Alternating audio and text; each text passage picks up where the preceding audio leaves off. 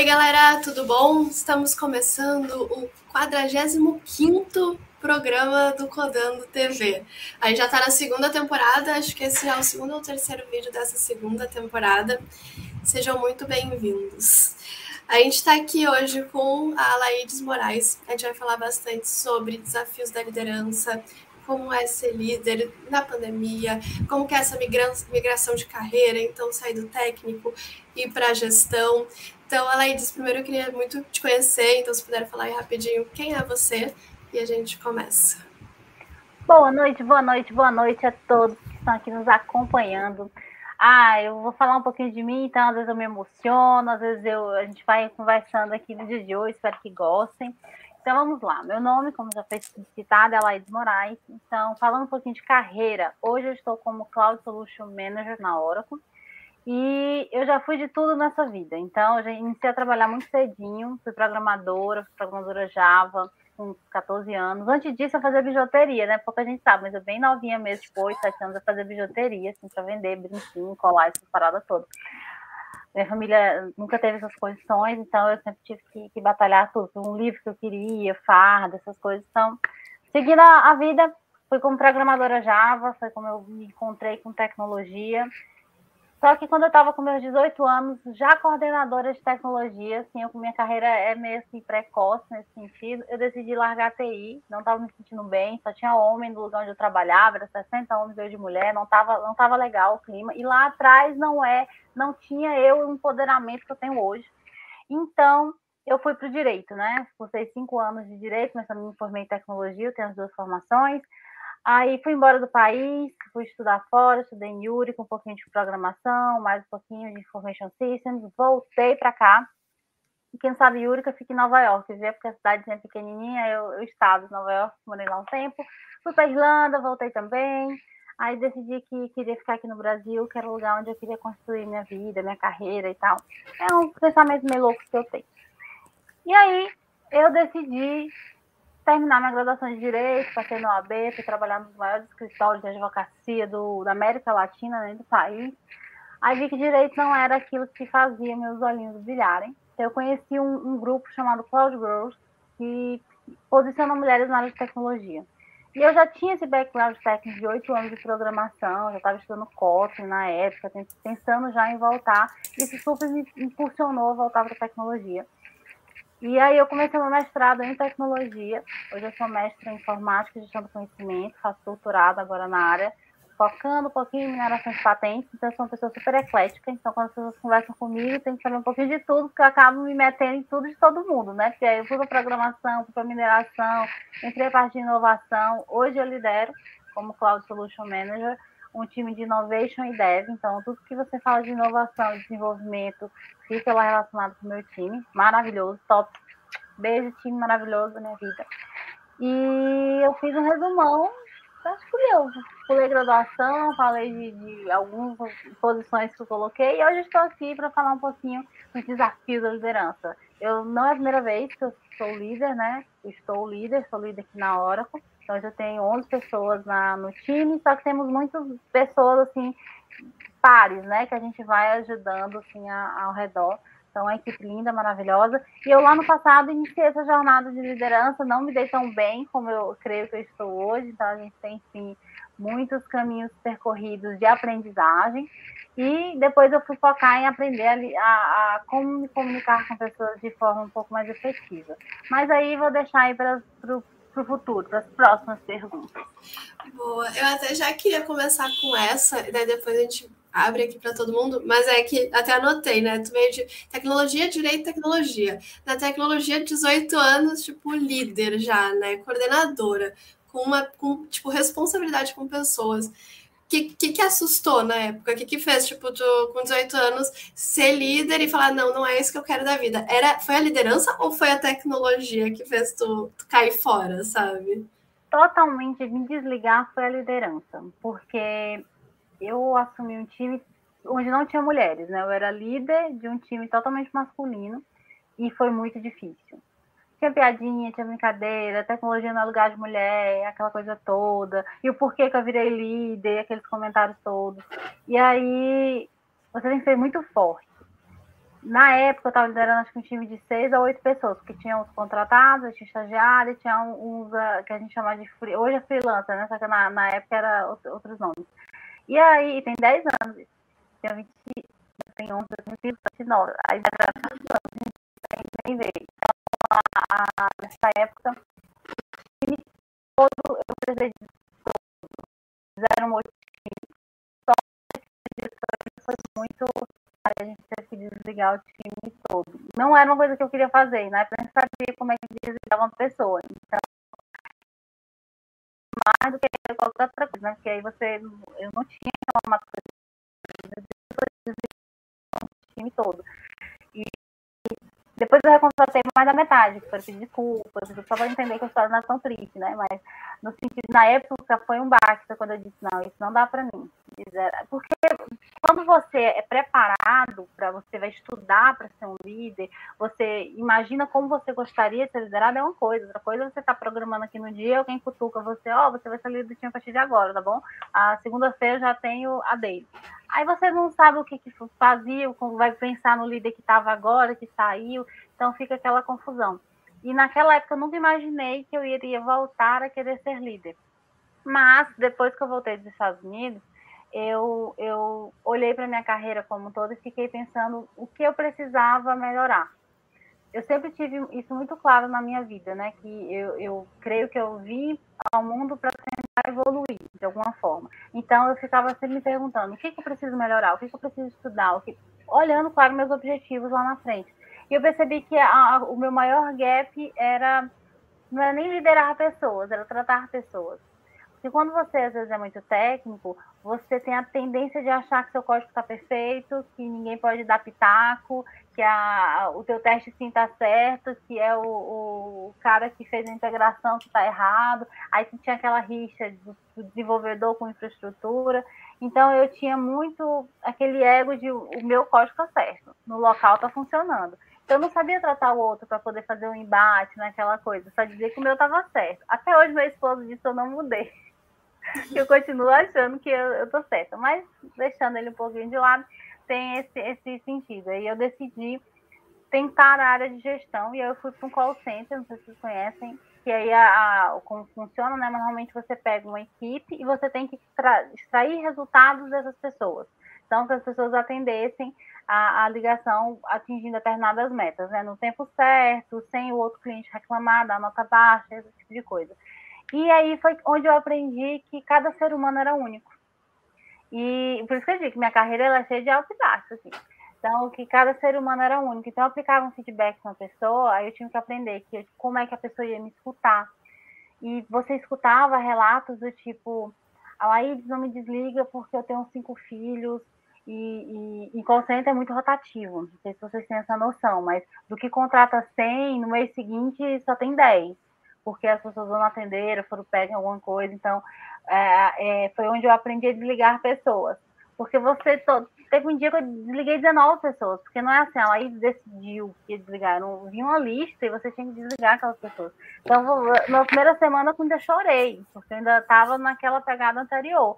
Da segunda em diante, você vai calejando, mas ainda tentando ser um ser humano.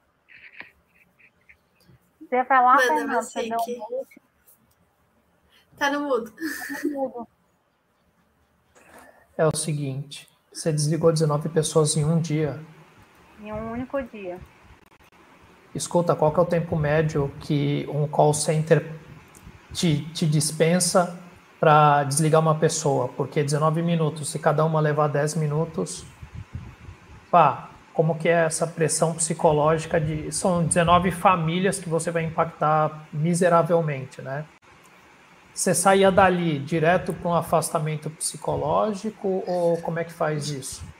Olha, era uma coisa complicada. A, a, temos vantagens e desvantagens aqui. Dentro desse universo, a gente tinha pessoas que queriam ser desligadas, né? Que queriam é, receber os auxílios, receber aquele valor lá que, que receber. Então, nós temos os casos bons, as pessoas que saíam felizes porque estavam sendo desligadas.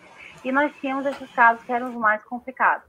Nós tivemos casos de pessoas que não queriam sair da empresa, que se amarravam na mesa, que diziam que não ia assinar o papel de desligue, e aí em casa. Aí não é fácil. É um sentido. Você, eu, eu, no final dessa minha carreira no call center, eu pensava que era uma pessoa muito dura. Eu tinha um coração gelado, porque você acaba escutando tanto sofrimento que para você não se afetar no sentido de você não se comprometer psicologicamente, você acaba tentando ter um certo afastamento, não no momento que está conversando com a pessoa, mas para aquilo não te abalar psicologicamente. Porque teve um caso específico que eu me recordo, que eu acho que eu nunca vou esquecer, de uma, de uma senhora que ela tinha cinco filhos e ela era a única sustento daqueles cinco filhos. E ela me falou que eles iriam passar fome, o que eu poderia fazer, né? Então, não, não existia é, fluxo de eu tentar advogar por aquela pessoa. Porque não tinha quem advogar. Já quando vinha para mim, já estava dado baixa na, na, na, carteira da pessoa. Não tinha nem o que eu fazer para reverter aquilo. Então não existia esse fluxo. Não, ela não tentou. É aquilo mais de, de, percepção. Então, por isso que eu digo que dependendo do local onde você trabalha, ser líder tem os seus, não podemos dizer assim, seus fardos. Então, é, quando você se posiciona, às vezes você tem um local que é super free, livre para você falar, para você dizer, para você dizer que está certo, está errado. É onde eu trabalho hoje. É um local que eu estou ajudando a construir, num local que eu quero que todos fiquem, fiquem felizes trabalhando. É um posicionamento. Mas eu trabalhei em locais como esse que você não tinha esse poder. Você é líder para conseguir resultados. Você conseguir resultados através de pessoas. Excelente para você aprender determinados skills tinha dia que eu tinha que aplicar 20 feedbacks. Então, eu, eu tinha que treinar, ler como é que aplicava feedback, entender que cada ser humano recebia de uma forma diferente e que você tinha técnicas, né, o rapó, algumas técnicas específicas, para poder fazer com que aquela pessoa entendesse, como é que você escrevia uma, uma monitoria, né, você escutava aquela pessoa, como é que você escrevia de uma forma que ela entendesse. Então, esse tipo de técnica que eu uso até hoje na minha vida, isso não com só pessoas do meu time, mas para poder tentar ser empático com o outro, é, é, foi algo bem engrandecedor. Mas dizer que é um local que dá para você passar muito tempo, aí você levanta as mãos para o céu e diz, graças a Deus, que é um local rotativo. Porque não é, não é tão saudável quando você, você ficou quanto uma tempo? figura. Eu fiquei três anos. Bastante, é, bastante. Eu, eu, eu, tinha que me formar também, não podia ficar trocando tanto de emprego, porque eu tinha que me formar, né? Nessa época eu estava terminando as duas graduações e teve uma época que eu passei seis meses estudando as duas graduações ao mesmo tempo, que normalmente eu tinha disciplinas um dia e outros, né? Então, teve um últimos seis meses eu tive que estudar de manhã uma parte, de tarde outra parte, e à noite o resto para concluir. E foi bem interessante porque eu tive que trabalhar no concentre de madrugada. Eu entrava meia-noite às seis da manhã. Aí eu pegava o time da madrugada, aí eu chegava em casa, tomava um cafezinho rápido, corria para a faculdade. Aí eu, eu sempre tinha uns horários para dormir. Aí dormia entre uma coisa e outra, aí ia para aula, e dormia na faculdade mesmo até chegar a outra aula. E a gente foi seguindo até conseguir me formar. Quando eu me formei, eu disse, não, agora eu vou decidir o que eu vou fazer da minha vida, vou focar em, em, em naquilo que eu me vai, fazer, me, vai me fazer feliz. Então foi aí que eu fui traçando objetivos de verdade para mim que tem época na vida da gente que a gente não traça objetivos, a gente só vai cumprindo a agenda que a gente já enfiou ali. Então, não sei se vocês aconteceu com vocês. Ah, eu já me comprometi com isso, com isso, com isso, com isso. Deixa eu terminar. Depois que eu terminar, aí que eu vou pensar o que eu vou fazer da vida. Então, eu tive esse período aí que eu vou pensar depois que eu concluir. Quando eu concluir as graduações, concluir tudo, aí eu consegui pensar um pouquinho. Boa. Bru, quer falar, quer perguntar aí? Quero. Fiquei super. Vocês estão me ouvindo bem, gente? Meu fone. Estamos. Eu... Ah, é ótimo. É, tem uma pergunta, na verdade, uma curiosidade. Você, por ser mulher e liderar é, pessoas e, além do mais, um público masculino, como que você é vista quando você tem algo a dar um feedback ao time, é, um feedback não positivo, vamos dizer assim? Se, se as pessoas ainda te interpretam com aquela cabeça de por você ser muito, aí desculpa o termo, tá? Pitizenta ou ríspida, ou grossa, simplesmente porque você está numa posição de liderança por você ser mulher e está à frente de, de homens, como que é essa questão de você falar, dar esse tipo de feedback para essa galera aí que tem a cabeça um pouco antiquada? Olha, de verdade, de verdade, é, o meu time especificamente, o time que, que eu venho, venho construindo nesse ano, ele foi, é um time bem conversado. Então, é, a gente brinca muito e tudo, mas eles sabem a hora que é de falar sério, que a gente não tá batendo. Porque eu sou a primeira pessoa que entra no meio. Não tá dando certo? Peraí, que eu acho que não tá dando certo? Me passa aqui que eu vou fazer. Então, então eu vou fazer isso, você fazer isso. Que hora que vai acontecer isso? Então, eu sou muito de liderança pelo exemplo. Então, eu não tenho questões nesse sentido. Mas sua pergunta é muito válida para os meus pares, não pares específicos super pares, né? Mas pessoas menos na mesma posição que eu. Porque às vezes a gente é questionado, ah, mas você está passando a mão na cabeça do, do seu time, ah, você não está sendo firme, ah, você tá. Então, esse tipo de, de, de, questionamento sim ocorre muito, principalmente como você disse, é um meio muito ainda masculinizado. Eu acho que no Brasil, pra, para enterprise, eu sou a única manager do time de conhecimento, mulher, né? Creio eu. Não sei se, se das, vai que teve um aí que surgiu agora, mas até no, no meu conhecimento só sou eu, para a empresa que eu trabalho. Então, às vezes eu estou numa reunião com oito, nove managers, diretores, homens, e às vezes acontece a pessoa me cortar. Acontece, e poderia ser com qualquer outra pessoa, só que eu preciso ser um pouco mais ríspida. Porque Sim. não é porque a pessoa, porque a maioria são meus amigos, né, as pessoas próximas, mas porque eu tenho que dar o exemplo para outras que as pessoas estão fazendo de propósito, que podem estar assistindo, que isso não é aceitável. Entendeu? Então, a maioria já percebe, oh, desculpa, realmente eu não vi que estava ali cortando. Mas não pode deixar passar, porque eu sou o exemplo para outras que às vezes não estão na posição que eu estou. Então, sempre que eu tenho algo a ser dito, até dos meus super VPs e diretores. Eu corto eles e falo, porque eu acho que é o exemplo que, que, que rasga, sabe? Rasga padrões, Sim. é o exemplo que, dá, que, que deixa a pessoa um pouco mais forte. Então, eu tento, não é que eu consiga sempre, eu tento muitas vezes tentar ter esse posicionamento. Mas sim, algumas, algumas pessoas acham que eu sou a zangada, que eu sou mão de ferro, e outros acham totalmente o contrário, que o meu time dá certo porque eu, eu deixo eles livres, que eu não cobro nada, porque cada um faz o que quer. Então, cada um que me vê como uma, uma posição feminina, eles querem achar um defeito, né? Então, é, eu tento mostrar que, assim como eu posso sim ter defeitos, a outra liderança do lado também pode. Então, se estiverem apontando para todo mundo os defeitos, ótimo equidade aqui, equilíbrio. Agora, se estiverem buscando os defeitos só na minha gestão, aí nós teremos um problema. Eu sou boa de briga. Então, todo mundo. Eu estava com outro fundo, mas não estava legal meus cachinhos. Aí acabei tirando o fundo. Mas a, eu sempre ando com ele, que é a questão de, de luta, né? Aí tem Fight Like, like an Oracle Girl, que é no sentido de que é, eu posiciono as mulheres para brigar. Está errado, bora reclamar. Está errado mesmo, me procura que a gente vai resolver. Então, é, na empresa que eu atuo hoje, a gente tem esse poder de fala. E eu ajudo uhum. as outras que ainda não se sentirem empoderadas a encontrarem. Então, tem, tem esse detalhe. E às vezes, pequenas piadas, eu falo para os marmanjos que estejam nos ouvindo aí agora. Às vezes, você não sente a maldade. Você pode dizer que na sua época, há 30, 40, 50 anos atrás, não era dessa forma. Você podia fazer, você foi criado fazendo essas coisas. Entendo, só que nós já estamos num, num momento da vida que isso não é mais aceitável, principalmente se vocês Sim. são de tecnologia. Tecnologia, tudo muda a todo momento. Se já mudou isso há 30 anos atrás, que acha que você está segurando isso há mais de 30 anos. Então é muito nesse sentido que a gente tem que se posicionar. Essa justificativa de que você foi criado assim, pô, quando você nasceu também não tinha internet, quando você nasceu também não tinha tecnologia, você está aqui na área, então você conseguiu aprender. E você precisa estar uhum. tá se renovando a todo momento. Então, você aceitar isso de uma profissão, que não deve aceitar de nenhuma, nenhuma profissão, mas de um, de um cara que faz a mesma coisa há 200 anos e nunca se modernizou, é uma coisa, porque ele não tem essa prática de aprender coisas novas. Mas em tecnologia, inaceitável. Até pegando super esse gancho, tem uma pergunta aqui do Antônio Saboia, que eu acho que vai de encontro, até vou botar aqui, que é, é mais fácil liderar mulher ou homem? Então a gente trouxe muito esse ponto de, tipo, quanto que tem todas as críticas, o quanto as pessoas falam, mas na hora de liderar, dar feedback, como que é isso, talvez, para um homem, para mulher, tem diferença?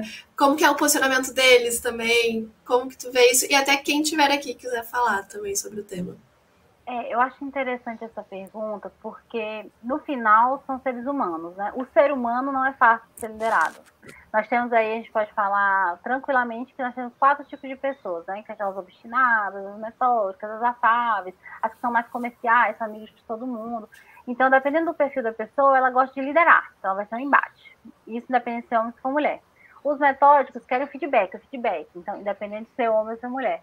Mas quando eu falo de fácil, se for a parte do feedback, isso depende muito se você está treinado para aquilo, né? Aí eu vou, eu, eu vou, vou corrigir a pergunta. A questão de você liderar um time e ser uma mulher vai depender da cabeça deles, né? Se eles têm alguma coisa contra você, se eles acham que você não está preparada, aí você vai ter aqueles encalços que é aquilo que a gente já citou.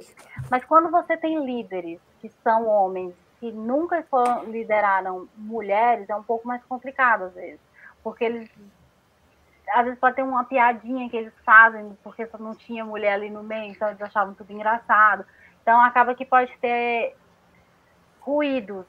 Você, você não, não, não se impõe. Eu acho muito mais difícil um homem liderando uma equipe que tenha mulheres, para ele poder se impor e dizer, gente, isso não é mais aceitável, do que eu, que já, já me empoderei ao ponto de chegar na liderança, ver uma piadinha e vou dizer assim, cara, isso é verdade, você está fazendo isso aqui agora? Isso é inadmissível. Eu, eu, eu sinto mais dessa forma.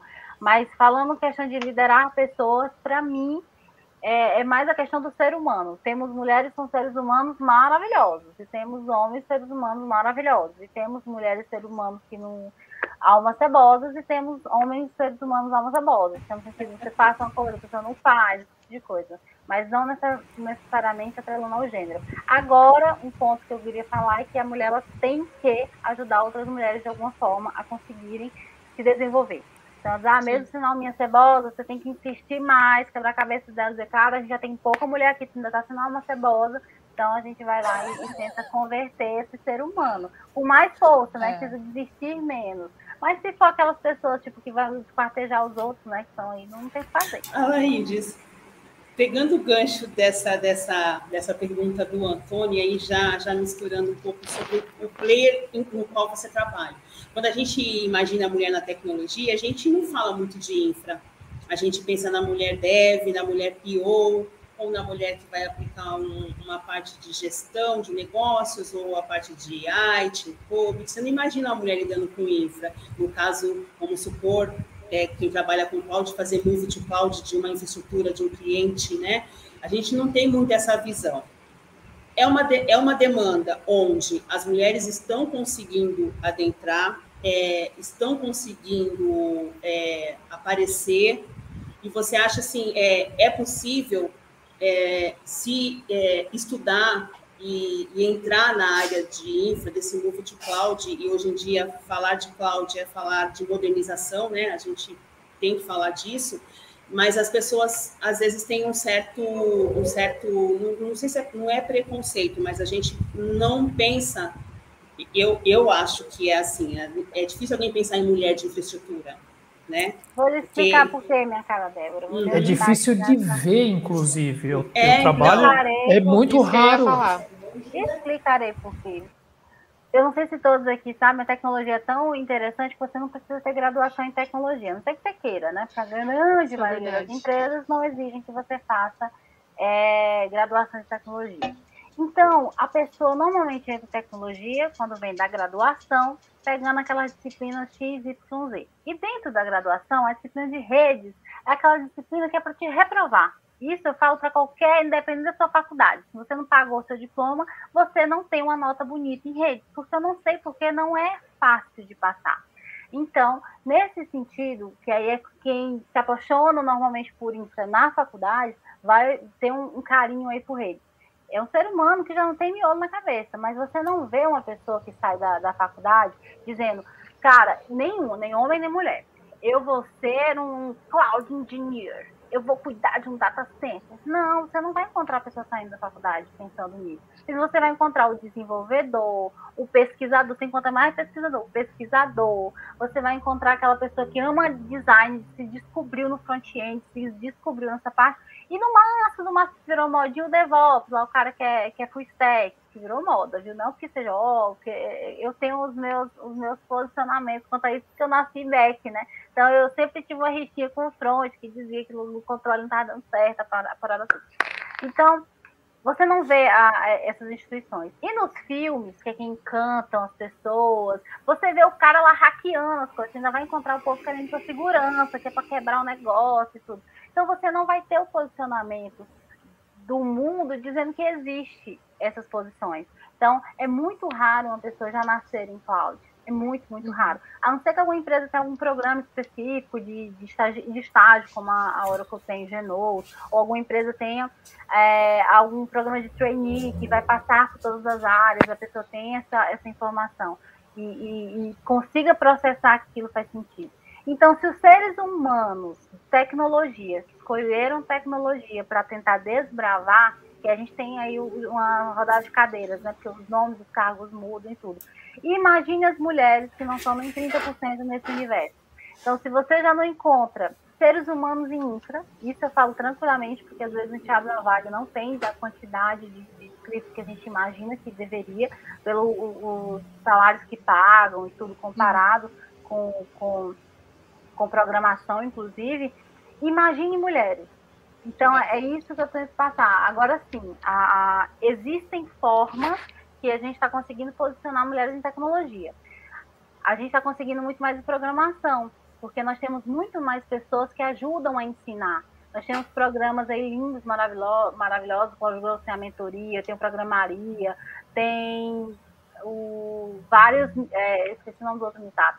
Nós temos vários programas que posicionam três, seis meses, acho que tem a Casa 42, né, também, que ensinam as pessoas a programar, independente da linguagem que estejam uh, colocando. Agora, por moda Python, todo mundo quer paiteiro. Eu ainda continuo herreira de coração. E aí, você tem esse sentimento de que está faltando essa escola para infra. Dizer, gente, Sim. terminando aqui, você vai ter um emprego? Vai chover, gente. É porque a gente ainda não tem essa, essa resposta tão clara. A gente ainda tem que estar tá faltando o programador, o, o que vai botar, depois que concluir aquele sistema na infraestrutura. Se eu não tenho a pessoa que vai programar, para que, que eu vou comprar infraestrutura e contratar uma pessoa para cuidar dessa infraestrutura? Então a gente ainda está numa caminhada. Agora, se vocês me perguntam de futuro, eu paro, vem aqui agora na minha câmera e falo, gente, vamos estudar infra, vamos estudar cloud, infra na cloud, que não é mais o futuro, já é o agora. Presente. E aí vocês podem estar garantindo alguma coisa no futuro de vocês. Porque eu acho que o programador digitador já é o que está morrendo, porque a gente está conseguindo automatizar muita coisa. As linguagens já vem com muita coisa que você passava horas digitando. Então agora o programador que tem a cabeça de criar esses frameworks para automatizar, ah, e esse sim tem um futuro que eu vejo muito, muito, muito lá na frente. Porque se gente vê uma coisa importante, essa é eu tenho. Eu só, eu, é, é, eu só queria fazer um complemento que eu, eu não sei, é uma percepção que eu também tenho sobre essa questão de infraestrutura. Eu não sei se também é um tabu que tem dentro da, da área, dessa área em tecnologia, onde se as pessoas que trabalham com infraestrutura são pessoas que têm que abdicar um tempo maior da sua qualidade de vida para dar suporte a essa parte. Então, por exemplo, a gente sabe que um cara que cuida de um servidor, ele vai ter que fazer ser plantonista. Então, não sei se tem um tabu também relacionado a características da função, que isso também impacta mulheres e homens, enfim, é, pessoas, a querer também fazer parte disso, de, dessa área. Tem um detalhe chamado Pode falar. Oi. Desculpa, eu até ia trazer que aqui na, o Daniel Oliveira, ele trouxe uma que eu ia brincar até que é tipo um fogo no parquinho, porque eu acho que pode ter bastante a ver com a discussão, que ele botou exatamente, exatamente isso não, mas eu entendi nas mesmas palavras. Mas eu acho que esse lance de não ter muita gente de infra é por conta de todo o business por trás de outras áreas da TI. Então eu não pode sei se não é também. é algo, esse tabu, algo que vai além do simplesmente a pessoa sair da e querer ser isso, mas de, de, de fato isso tem alguma coisa aí meio bloqueada, sabe? Olha, infra, eu vou, eu, vou, eu vou ajudar aí, é tanto a Bruna, tanto o Daniel. Infra ficou muito amplo, né? Então nós temos o cara de infra, que é o que vai cuidar do data center, nós temos o cara de infra, que é o arquiteto, que tem que entender tudo aquilo que vai estar dentro daquela, a, daquela máquina que você pode estar vindo a comprar. Nós temos o cara de infra, que ele está cuidando muito mais da esteira de automação daquela infraestrutura, nós temos o cara de infra que faz a programação do workflow, temos o cara de... Então, o, o, o, cara de infra, ou a mulher de infra, ou a pessoa de infra, ela acaba tendo um leque. Aí eu concordo um pouco com, com o Daniel, porque existe um negócio por trás que acaba que você pode ter várias coisas. Então, para você optar por infraestrutura no final das contas, você tem que estudar um pouco para poder conseguir chegar a essa decisão. Não é assim, ah, vou, vou ser infra agora.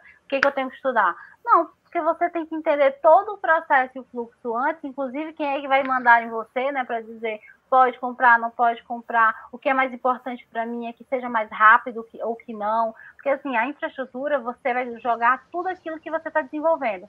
Tem coisas que você está desenvolvendo que não importa se está online agora, só importa que quando você clicar tem essa requisição. Ou tem coisas que a latência, que é, é, o tempo de resposta daquilo, tem que ser super rápido, porque é a transação bancária, então é, mili, mili, uhum. do, mili, do milissegundo pode interferir se o cara ficou rico ou ficou pobre, ou se duas pessoas fizeram transação na mesma, na mesma base. Então, depende muito do negócio. Isso eu concordo. E às vezes, nessa, nessa linha do negócio, as pessoas vão mudando. Eu vejo muita gente da área técnica, principalmente na empresa que eu trabalho, às vezes querem ir para vendas, porque se interessou. Mas não é venda de vender, ser vendedor, mas venda técnica. É aquela venda que tem que conhecer o produto, que tem que fazer um relacionamento com as pessoas. E o contrário também. Pessoas que são de vendas que ah, se apaixonaram por, por ficar um pouco mais especialistas. Então, tem esse detalhe. Sobre a, a questão de, de, do tabu de infraestrutura, aí vai depender muito de como você colocou sua infraestrutura. Hoje tem como se automatizar quase tudo. Então, você dizer que vai ficar de madrugada no deploy, porque tem alguma coisa errada nessa automatização. Então, na tua esteira deveria ter essa aprovação. Então, já deixar aquilo ok. Eu não estou falando de uma falha, de um desastre que você tem que, às vezes, aportar. Mas a questão do deploy de madrugada Graças a Deus, grandes empresas já mataram. Então, bola para frente. Agora nós temos o nosso querido aí já levantando a mão várias vezes, ninguém deixa ele falar. Pode falar. Não estamos lhe ouvindo. Tá mudo, tá, tá mudo, tá mudo, tá mudo. É a maldição do Teams. Do Teams. É o seguinte, ela diz, epa, isso aqui vai ser, avisa lá a malta aí do, do chat que isso aqui vai acabar, para mim aqui são 10 e tal, vai acabar às 5 da manhã, pá. É o seguinte, Alaídes, é, eu, em relação a, a, esse tabu, eu vejo com dois problemas. O, o, meu, a minha segunda opinião, você já respondeu. O problema está na, na, cultura das empresas que, ah, fazer deploy. Eu sou da época que fazia deploy sábado e domingo. Eu também. Pá, eu nunca tomei nada, nunca tomei cerveja, vinho, né, nada disso. Pá, ainda bem, porque eu tinha que estar quinzenalmente num deploy de sábado de madrugada. É uma coisa tá. extremamente justa, né? Não está no mundo. Eu concordo com você, eu concordo com você. A, a minha primeira opinião, eu vou perguntar aqui para quem quiser participar, é qual é a graduação que vocês conheçam, ouviram falar que tem cloud? Simples assim.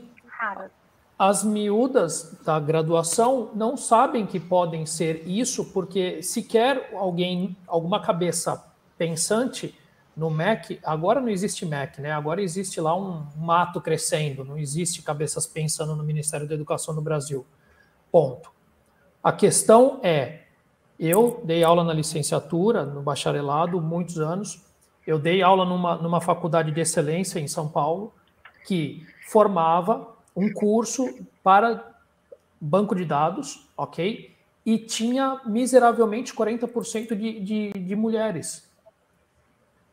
As miúdas tinham 18 até 25, 28 anos e saíam para ser DBAs.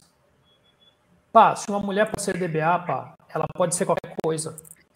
Porque o lugarzinho maldito... Um adendo aqui que... É juntar DBA,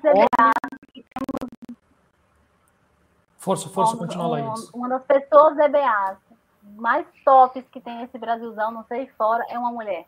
Grande amiga minha. Então, beijo, Érica Nagamini. Ah, é pá. A Érica foi para a AWS, né? Pois, é. é. sim. É o seguinte, é, não só DBA, ela, ela começou DBA e depois migrou para cloud e tem uma carreira aí que pá, é invejável para qualquer um. Agora, você não, não ter uma esteira onde você explique para as meninas que elas podem ser uma pessoa de cloud, porque a pessoa de cloud não é infraestrutura. Eu trabalho numa equipa hoje que é tem cloud, tem on-premises e, e, a, e, e, está havendo uma reescrita numa aplicação é, internacional, ok? E que não tem infraestrutura. Existem os códigos saindo de Java e Python e essas coisas, tudo migrando para serviços em cloud. Então, pá, uma, uma menina que sabe fazer um if no Java vai fazer if lá no, numa função Lambda, num Python, qualquer que seja a, a infraestrutura. Eu acho que é mais por aí. É, eu vejo que ex exatamente o que a Laídes disse foi: olha, você tem as empresas que eu hoje eu trabalho, eu só faço deploys, tá? Eu faço cinco até seis, sete deploys por dia. A minha empresa ah, sim. Tam, também, também. Eu faço, eu faço outras coisas, mas basicamente eu faço deploys. A minha empresa, não, não, eu nunca fiquei um dia depois do horário. Nunca. Nem sábado, nem domingo. Epa, durante o dia o negócio é, é pegado. Tranquilo, legal, mas eu começo às 8 e meia, acaba às 6 horas e pá, dá problema no deploy? Dá, claro que dá deploy é, é desgraça. A chance Só precisa de dar problema... da pessoa que autoriza, né? O, o falar, que tá ok, tá claro. tá ok. Se você tem rollback, você não tem que ter medo. Eu já cansei de fazer deploy com o coração dividido em, nas duas mãos, não dava nem para digitar. Ah, já fiz isso. A, a não, gente, tem que ter cuidado só consegue... com a Black Friday. Pode falar. e hoje a gente onde a gente está encontrando esses espaços, assim, Laís? Você acha que as grandes multinacionais, elas são os espaços onde essa mão de obra feminina vem crescendo? São essas empresas grandes que oferecem é, essa mão de obra e esse treinamento para fomentar isso nessa é, para as mulheres e que essa multidisciplinaridade aí ela faz sentido para o bem do negócio, para o bem dessa, dessa automação toda? A questão da diversidade faz bem para todo mundo, seja qual ramo que você tiver. Porque a partir do momento que você só tem pessoas iguais, você vai atingir esse tipo de, esse tipo de pessoas. E esse negócio, para sobreviver, precisa atingir a maior quantidade de pessoas diferentes. O local onde a pessoa deveria estar se desenvolvendo ou encontrando informação sobre como, que áreas estão tendo mais uh, investimento, vão precisar de mais pessoas para trabalhar, são canais como esse de vocês.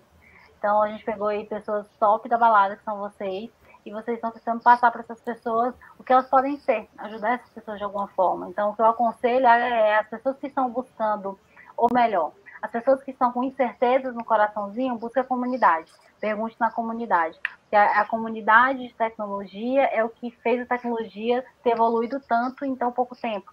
Então, se a pessoa não sabe programar, está buscando, a primeira coisa que faz é colocar os links dos cursos gratuitos. Aí, ah, mas eu não consigo. Aí, os links dos professores que ajudam. Ah, mas eu preciso de uma mentoria. Os links das mentorias gratuitas. Então, é, é um, um, um posicionamento que eu sempre coloco. Agora, sim, as empresas grandes, sorte nossa, estão buscando já entenderam, né? Já entenderam que precisam de diversidade, já entenderam que precisam de pessoas diferentes. Então, isso é uma grande, vou assim, sorte para a gente, porque poderia demorar muito mais tempo. Então, eu vou olhar aqui o copo um pouco cheio, no sentido de que já se você estiver dentro de uma das empresas grandes, lute por mais diversidade. Então, por quê? Porque o futuro da empresa que você está trabalhando, se você quer estar aí amanhã, ou melhor, que você se sinta bem estando aí amanhã, vai depender do teu comportamento hoje. E falando da minha carreira atrás, para exemplificar, teve um local que eu trabalhei que eu nem coloco no meu currículo. Não, mas é verdade, é verdade. Esse foi o único lugar na minha vida que eu fui desligada. E eu fui desligada porque eu denunciei um rapaz que estava assediando uma moça. Então, eu, eu, trabalhava numa madrugada, nessas minhas viradas aí de vida, né? E eu presenciei esse rapaz assediando essa moça, essa moça chorando. E eu procurei a gestão nossa e fiz essa denúncia, né? Que esse rapaz estava assediando essa moça que eu tinha presenciado isso, que ela estava chorando, ela disse que não sabia o que fazer. E no dia seguinte eu fui desligada. E isso me marcou. Porque eu fiquei super abalada, porque eu precisava de dinheiro. Não sei se vocês pegaram lá no início, mas eu tenho uma, uma vivência bem pobre. Eu precisava de dinheiro para comer, para pagar meus livros, pagar minha roupa, para ajudar em casa. Então eu fiquei super abalada com isso. Só que eu coloquei depois que eu parei de chorar, enxuguei as lágrimas, né? Que eu precisava do meu emprego, eu, eu, eu, eu coloquei na balança que, que eu sempre boto no meu currículo, que eu não, eu não, se eu pudesse voltar, eu não faria outra coisa que eu deixaria de ser eu. Então, é a mesma coisa, não é um lugar que merecia que eu trabalhasse lá, não é um lugar que merecia a Laís Moraes. Então, é, é, muito nesse sentimento, que às vezes a gente vê coisas acontecendo, ou, ou coisas que nós poderíamos fazer pelo carro que nós estamos, ou a voz que nós conseguimos, e nós não fazemos com medo de alguma coisa, ou com medo de ser desligado, ou com medo de estar passando a impressão errada, ou qualquer coisa. Então, é, esse medo que te congela a, e deixa você de ser você, esse é um medo que você tem que tratar porque não é um lugar onde você deveria estar trabalhando, não é um lugar que está te acolhendo, não é um lugar que você vai conseguir ajudar pessoas a ter objetivo. Então, isso é essa passagem da minha carreira me marcou muito no sentido de que se eu pudesse voltar depois de refletir, eu não mudaria, eu faria a mesma coisa porque eu estaria lutando e eu deixaria de ser eu se eu não, não fizesse a mesma coisa. Então é o mesmo posicionamento seja para o que vocês estejam vivendo hoje. Se é algo errado, fale. Agora eu sei que se você tem 10 filhos, você precisa da, do seu sustento e tudo, você não consegue falar com esse receio, não estou lhe julgando, é uma decisão sua. Mas você consegue viver sendo você, porque você tem outras pessoas que precisam de você, tudo bem, não é isso que a gente está falando aqui. Falando muito de um posicionamento meu, de uma época minha, então, é só para deixar claro, que as pessoas ficam se culpando, né? Mas, e realmente, você tem que pensar em você e na sua família. Mas, nesse caso específico, eu, eu agi dessa forma. Legal. Uh, tem uma pergunta sobre gestão de pessoas. Ótimo, é, vamos lá. Babado esse aí. É, eu tive, aí dando um exemplo muito particular, eu tive muita, muito chefe ruim e poucos líderes bons. Isso dá para contar na, em duas mãos, assim, em uma mão, os líderes que realmente eu admirei, admiro até hoje que são mais ou menos uns três em todos os meus 16 anos de carreira. E aí é um ponto que eu vejo que hoje nas empresas, eu acho que as pessoas estão tão preocupadas com entrega e em fazer acontecer que acabam esquecendo das pessoas que fazem isso acontecer. E isso eu vejo muito na liderança. Então eu sinto que tem líderes não preparados para liderar, que não sabem fazer gestão de pessoas, e, e, e, acabam metendo os pés pelas mãos, até porque tem uma expectativa alta de quem é o, é o liderado, vamos dizer assim, de tipo, poxa, ele poderia olhar para mim, poderia fazer diferente, ele poderia ter um comportamento diferente. Tem uma expectativa alta de quem quem é quem está abaixo. Só que mesmo assim, as pessoas eu sinto que elas não tomam é, não tomam esse cuidado de tentar evoluir nesse aspecto de gestão de pessoas. E aí eu queria ouvir um pouquinho de você, como que é no seu dia a dia, com o seu time, principalmente nessa parte de gestão da galera lá, que hoje eu vejo que muitas das empresas que eu passei, isso é um gap muito forte. É, você está totalmente correto. O que, que acontece em 99,9% das empresas, eu falo tranquilamente. Uma pessoa que é um bom funcionário, que desempenha uma boa função, eles acham que vai conseguir fazer com que ele clone ele mesmo e vários outros funcionários e que façam Ai, que várias. É, mas é o que as empresas normalmente pensam, que o cara é, é um excelente um pintor. E ele pegou um monte de gente que não sabe segurar no pincel, mas por ele ser um excelente pintor, ele vai ensinar. Só que isso não é verdade. Nós sabemos que estamos tratando de seres humanos. Então, primeiramente as empresas têm que acordar para isso, né? Que a pessoa precisa ser treinado para ser líder. Não é porque eu fui uma excelente pintora que eu vou conseguir fazer com que todo mundo pinte. Eu vou ter que entender que são seres humanos e fazer todo aquele onboard com essas pessoas para ver se essas pessoas têm o feeling de, de ser ou não ser pintores. Porque existe a parte que você vai chegar para a pessoa e falar assim na cara dela, cara, bora procurar outra área para ti, que essa aqui não tá dando certo. Ou, ou a Sim. gente tem que seguir esse plano porque acontece no, nos meus feedbacks com o meu time, eu, eu, divido ele em dois. Eu divido em desenvolvimento e, e divido em performance. Performance é que a empresa está esperando que eles entreguem para no final do, do, do, assim, final do ano fiscal, né? E o desenvolvimento é a carreira deles que eu quero olhar. Eu quero olhar onde é que eles querem ir, para onde que eles querem ir, o que, que eles estão fazendo para alcançar aquilo. Aí a gente conversa o que, que é sonho, o que, que é objetivo. Aí eu pergunto, mas por que, que você quer ser isso quando você crescer? Então, é, é, e você está estudando o quê? E quais são seus gaps? Aí eu, eu tenho eu tenho uma análise SWOT própria, acho que todo mundo deve conhecer análise SWOT para projeto. Eu tenho a minha própria, um desenvolvimento by Laís Moraes, que eu vou revelar aqui no canal, que é assim. Normalmente, quando eu converso com um ser humano, eu assim, ah, eu quero ser gestor, ou já tem algum um plano, né? Porque normalmente é, o mais difícil é quando a pessoa não tem plano nenhum Aí esse é o ser humano mais difícil, que qualquer lugar que você posicionar aquela pessoa, a gente não sabe, porque ela não tem plano, não tem objetivo, não tem algo que segure, que se agarre, não tem raízes, que é o que eu busco normalmente nesse feedback de desenvolvimento. Aí a gente faz uma análise SWOT da pessoa. A gente pega lá quais a, aquilo que a pessoa é boa, ela, o que ela é muito boa, o que ela é boa, o que ela sabe fazer. Então, aquilo é o diferencial dela para o mundo. Então, aquela lista ali é o que a gente vai tentar ver o que, que dá para salvar para escolher uma carreira para ela. Temos o segundo, que é aquilo que a pessoa não é boa, né? Que são, assim, as fraquezas dela, que é aquilo que ela não se desenvolveu, ou que ela é ruim, muito ruim, ou tem ódio de fazer. Então, tem coisa que a gente sabe fazer, tem coisa que a gente tem ódio de fazer. É que tem ódio de fazer, não te traz uma carreira próspera, te traz um, um, uma carreira de, de, de, conhecer hospitais, de doenças que você vai ter, porque você está fazendo tudo com ódio, tudo com. É aquele deploy de madrugada, é aquele, é aquele e-mail que você tem que mandar uma da manhã, é aquela pessoa que você tem que ligar toda segunda-feira que te odeia. Então, esses sentimentos, essas coisas assim, são coisas que você não gosta de fazer. Então, e você não sabe fazer, por exemplo, ah, não sei inglês, não sei espanhol, não sei programar em Python, alguma coisa do tipo. Você faz uma listinha aí. Tudo que você é bom, gosta de fazer, sabe fazer, o que você é ruim, poder fazer. O que você é bom, que você sabe fazer, não é coisas que normalmente o líder trabalha. Porque você já é bom, você sabe fazer. Manter aquilo ali. Você só diz assim, ok, continua fazendo, seja lá o que você está fazendo até aqui. Mas aquilo que a pessoa não sabe fazer, é ruim ou odeia, aquilo dá para trabalhar aquilo vai virar ou uma ameaça na tua vida, por exemplo, não sei nadar. Se você não sabe nadar e não quer aprender a nadar, ou a água, isso ameaça na tua vida. Se alguém te jogar ali no, no mar, isso quer dizer que você provavelmente vai morrer, se não tiver uma boia, alguma coisa. Isso é uma ameaça na tua vida ou na tua carreira. E tudo aquilo que você quer aprender, ou quer mudar esse sentimento, ou quer fazer, é uma oportunidade.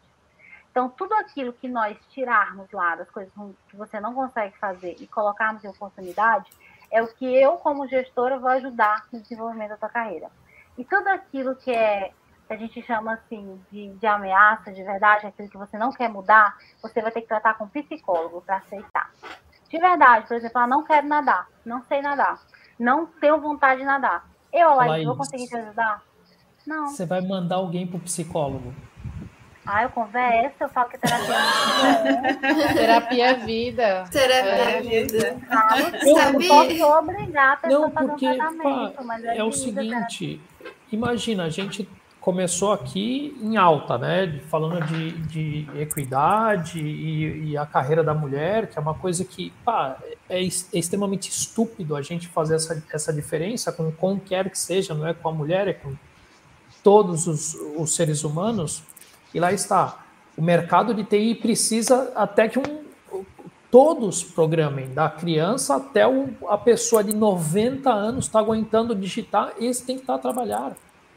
Porque é uma forma de inclusão e é uma forma de você dar uma vida para uma pessoa. Pá, é assim, eu não, não, não vou me estender, mas é o seguinte: uh, a gente precisa quebrar paradigma com a mulher, com a mulher no, no DevOps, e que aquilo, exatamente isso que você aborda aqui, que é uma ameaça para a tua vida e que você não consegue tratar esse sentimento, você tem que procurar uma ajuda profissional, que é o psicólogo. Então, uma pessoa esclarecida que quer melhorar tem que procurar um profissional. Se o teu carro quebra, tu não vai levar no açougue. Tu não vais consertar sozinho. Tu vai ter que levar no mecânico. Se tua cabeça quebra, filho, por conta que você teve um trauma, não sei o quê, você tem que ir no psicólogo. Acabou, é simples assim. Não é questão. É assim. É, Ou lá está. também, depende da pois... quebra, já tem que internar. É, não, eu tenho, eu, eu, eu, eu quero saber aqui, eu tenho meu, meu psicólogo e minha psiquiatra, que aí conversa e tudo.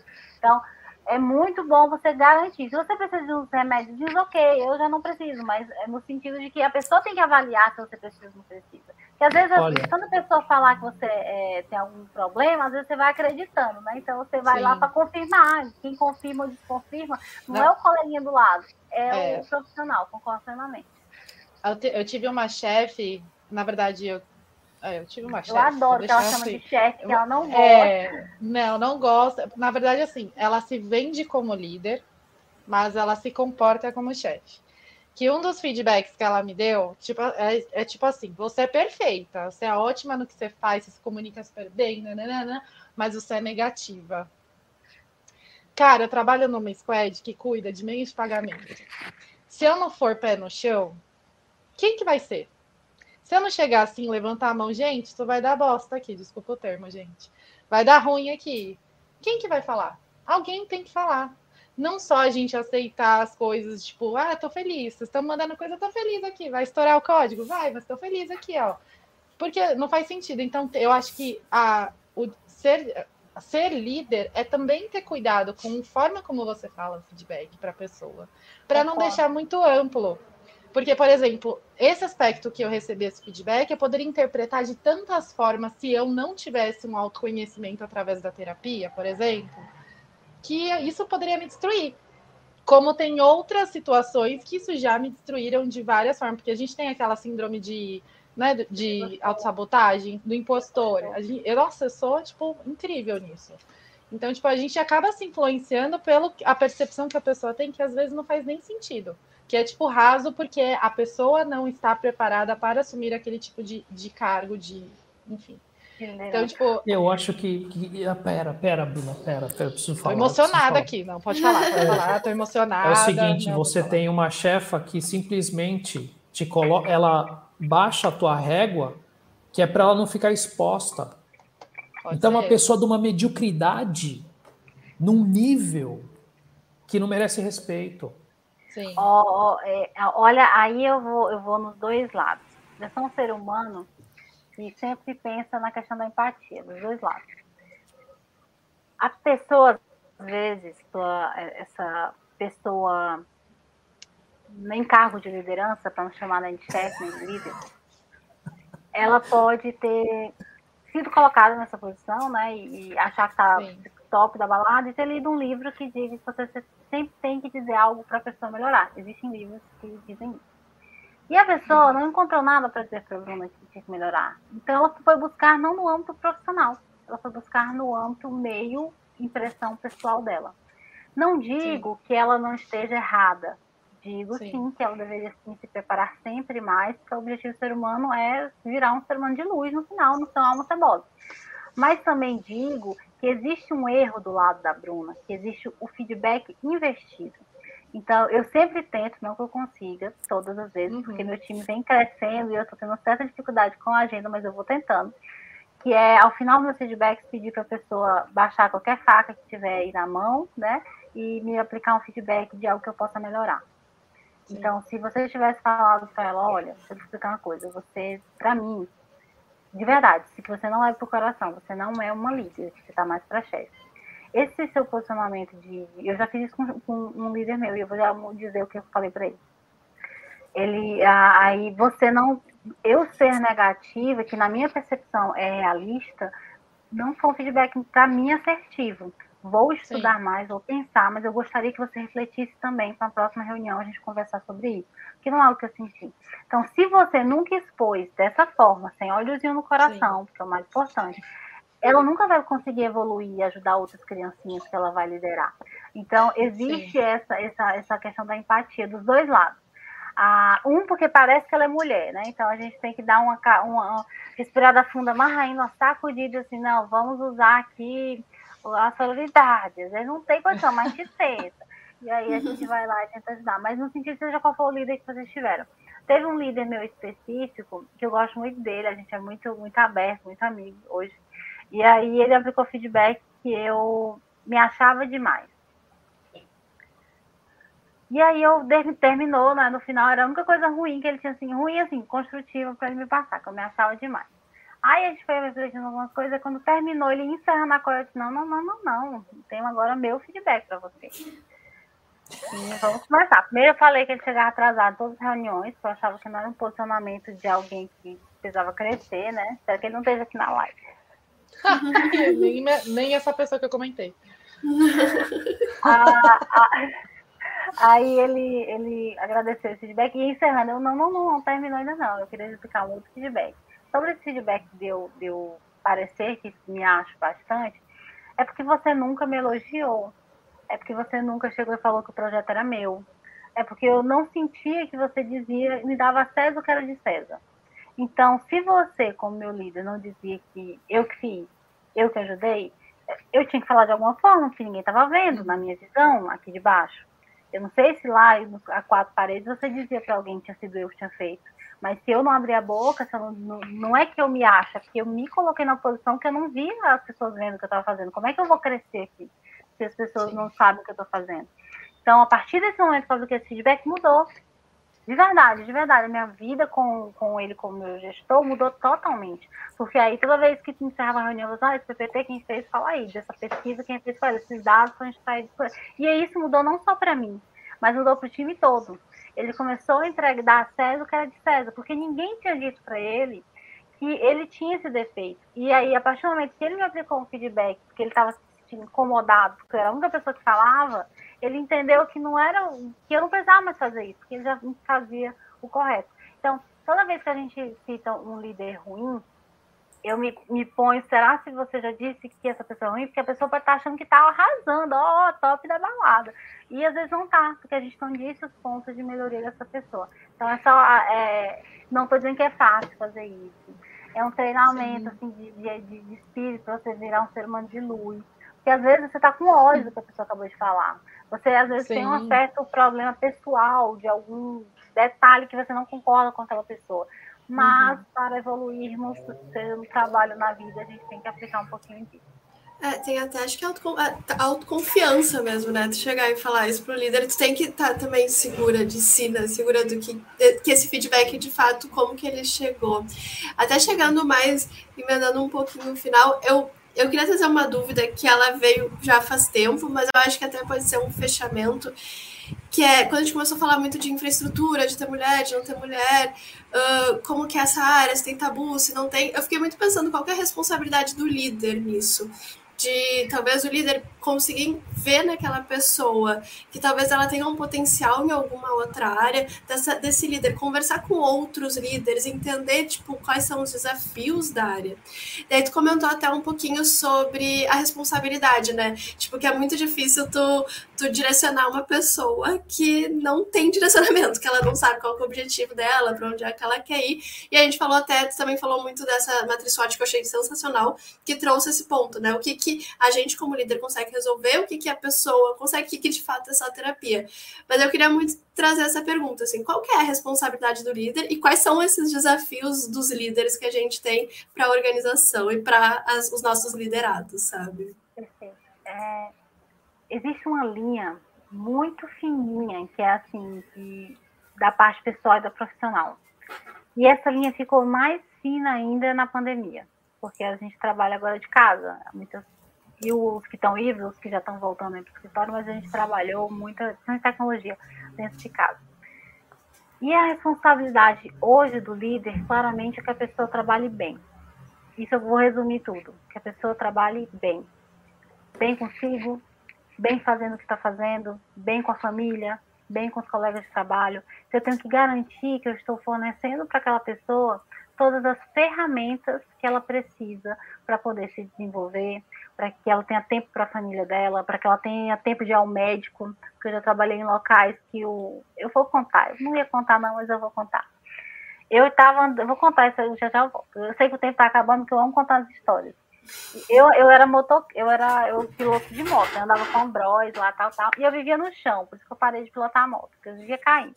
O povo me derrubava, pra ser sincero. Toda hora ela me dar uma pancada.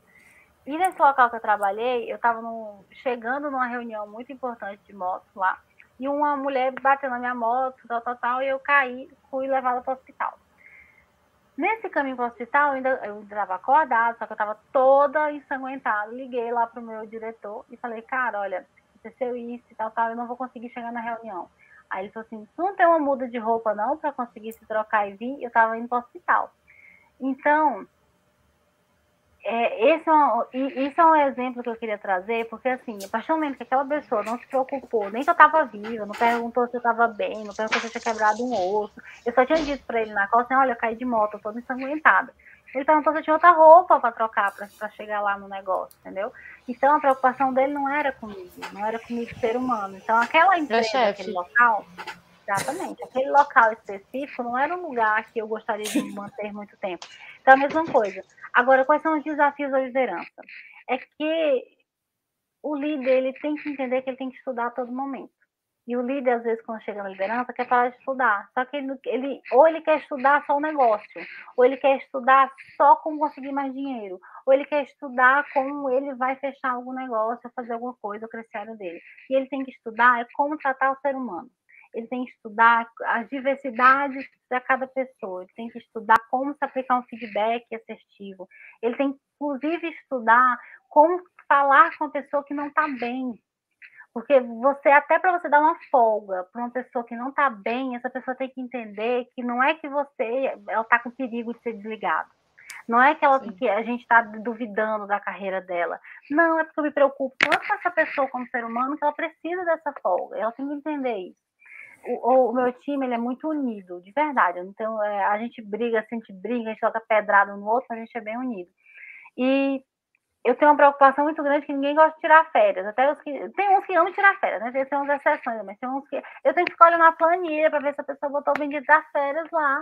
Porque a, o povo quer ficar trabalhando, trabalhando, mas não pode. Você tem direito às suas férias legalmente e psicologicamente você tem que tirar as suas férias. Porque senão você não vai conseguir se manter por muito tempo. Você não é a mulher de aço, você não é o homem de aço, você não precisa ser. E eu conheço pessoas que acham que tirar férias é uma fraqueza sabe? Meu Deus, será que eu vou estar aqui quando eu voltar? Você trabalhar num lugar que você não pode tirar férias, cara, não é um lugar para você trabalhar, de verdade. Porque essa pessoa não consegue ter um, um, um se organizar para ter uma pessoa para te substituir com você. Você não vai poder adoecer? Onde é que você vai trabalhar num lugar que você não pode adoecer? Não existe. Então, a, a preocupação e a grande desafio do líder é entender, entender que ele não pode ter um ser humaninho que não pode tirar férias. Ele não pode ter um ser humaninho, um, ele não pode ter um, porque se um se Deus me livre morrer, aí vai acabar, vai acabar a empresa? Não, não vai acabar, ele só vai ter um trabalho maior. Não é melhor já dividir para o ser humano ficar bem e ele passar anos e anos na empresa que está, e bem, e bem com você, e bem com a empresa, e bem com a família. E, e uma coisa eu falo assim tranquilamente: quando o ser humano ele está feliz fazendo aquilo, ele está confortável, tipo, se sentindo é, desafiado, se sentindo querido, se sentindo reconhecido, ele produz muito mais. Agora, vai botar o ser humano, vai xingar o ser humano, mandar ele fazer um negócio. Vai dizer que ele não vai tirar férias. Vai dizer que ele está trabalhando pouco, sem explicar o que é aquilo quer dizer. Porque como vocês passaram a, a história de vocês, que eu achei bem interessante, que é assim, eu não entendi o que a pessoa queria dizer. Então, ah, eu, eu não, eu, eu sou eu sou negativo. Mas o que é negativo para você? O, essa, essa parte de você deixar a pessoa com a pulga atrás da orelha não funciona. Transparência é a palavra para o sucesso de uma gestão. Isso eu falo na maior tranquilidade do mundo. Seja de cima para baixo, de baixo para cima, tem que ser o mais transparente possível. Ah, claro, nós temos o, os líderes que não são líderes, né, que vão utilizar as informações e não sei o que, não sei o que. Isso aí não são líderes, são seres humanos, almas cebosas, que estão aí só para nascer na vida. Mas aí falamos do que deveria ser, né? Deveriam ser pessoas que acolhessem vocês. Fala, Laídes, eu vou fazer minha última pergunta, ok? Do dia de hoje, é claro.